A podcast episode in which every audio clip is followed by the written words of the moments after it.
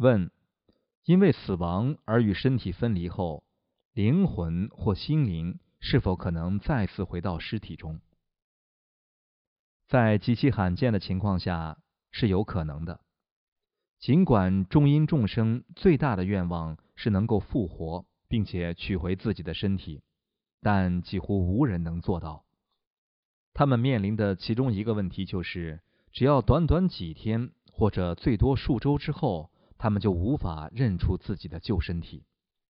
尽管如此，他们仍然一心迫切地想要找到一个身体，以供休息、躲藏和像人类一般运作。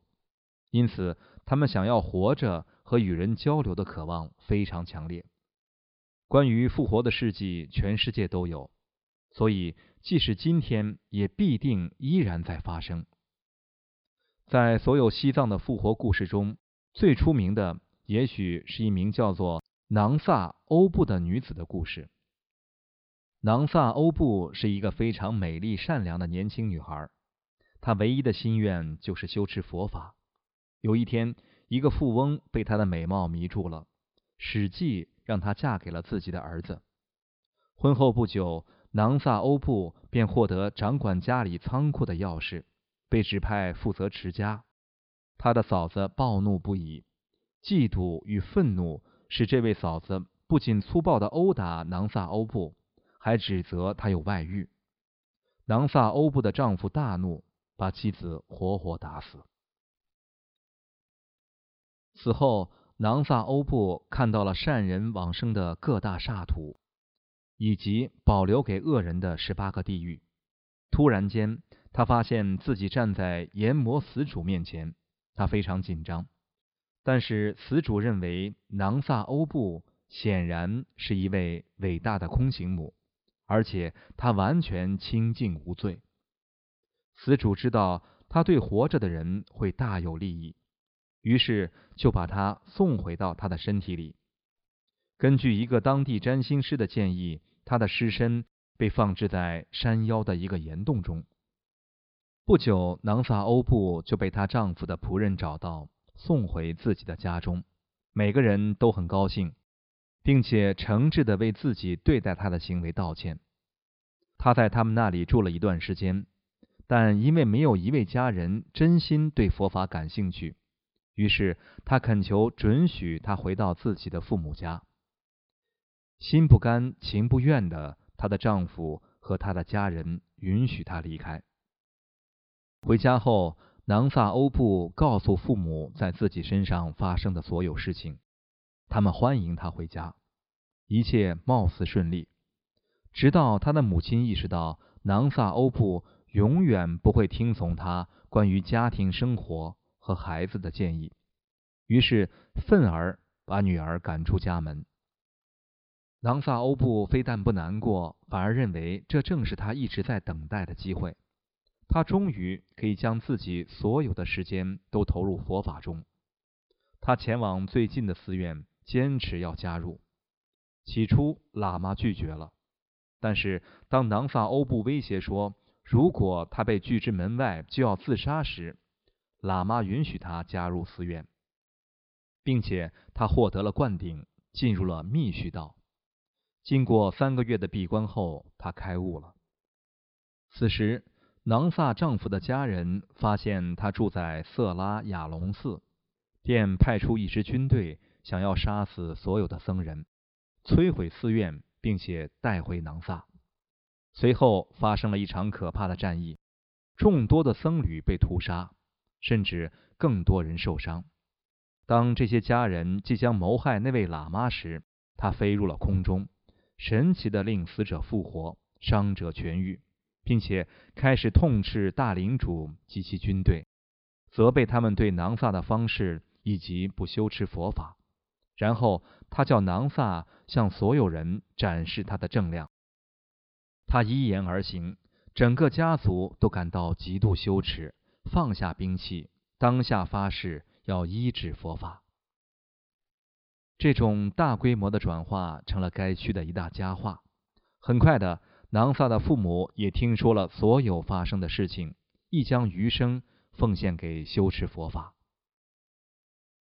问：我做过许多可耻的坏事，而且从未医治任何精神之道。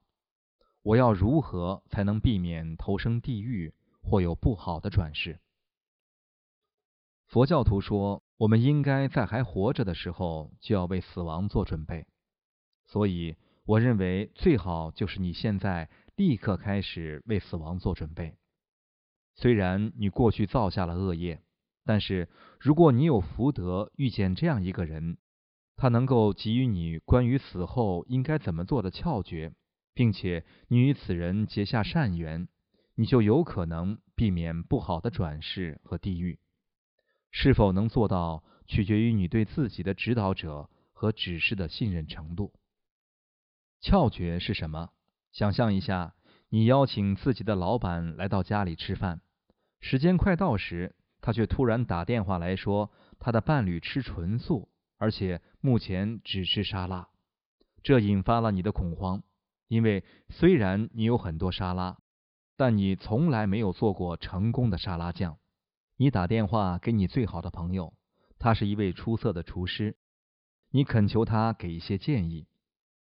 只需要将一些好的橄榄油与一勺柠檬汁或者香醋以及一小撮盐混合即可，会很美味的。他的指示是基于他自己的经验，简单明了，正如同窍诀指示。在死亡的那一刻，克服临终这个梦魇所需的指示必须极为简单明了。窍诀旨在准备解释正在发生之事。并且告诉临终者死后必须做些什么。根据密称，即使一个人一生为恶，而且没有在精神方面结下任何善缘，但是如果他们有福碰到佩戴解脱这样的方法，很有可能在死时获得解脱。如同所有的密续法门，佩戴解脱法的成功完全仰赖于潜心与无条件的信任。因此，如果亡者或者是放置佩戴解脱物于尸体上的人确实相信这个方法，那么佩戴解脱物将会有能力对那位中阴众生产生非常正面的影响。即使亲近亡者的人认为佩戴解脱是一种毫无意义的迷信亦然。问：我的意识何时进入下意识？胎儿形成的那一刻，精子进入卵子的时刻，胎儿出生前的那一刻，还是其他什么时候？不一定。这个问题暗指我们全部都会投生为人类，但是情况并非如此。不是所有曾经一生是人的众生都会在下一世也投生为人，他们很有可能投生为蝉或者蝴蝶。这两者的繁殖都不会用到精子和卵子，它们也可以投生天道，成为天人，那里的生殖也不涉及精子或者卵子。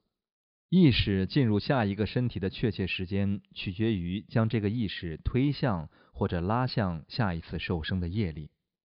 例如，如果你即将投生为人，你会体验到父母交合的朦胧景象，这时。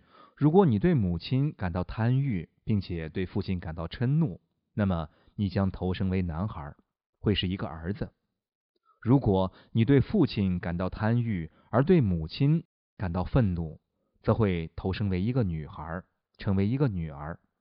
因此，触发我们进入人道的情绪，通常是由嗔或者贪所主导。投生进入阿修罗道的触发因素是对争论、打架或者任何一种争吵觉得受吸引和享受。如果你听到美妙的音乐，或者隐约觉得自己处于一栋豪宅中，你将会投生天道。如果你听到亲人的尖叫、哭喊声，并且试图帮助他们，那么就很有可能会被带入地狱道。但请记住，这些例子全是概括而言。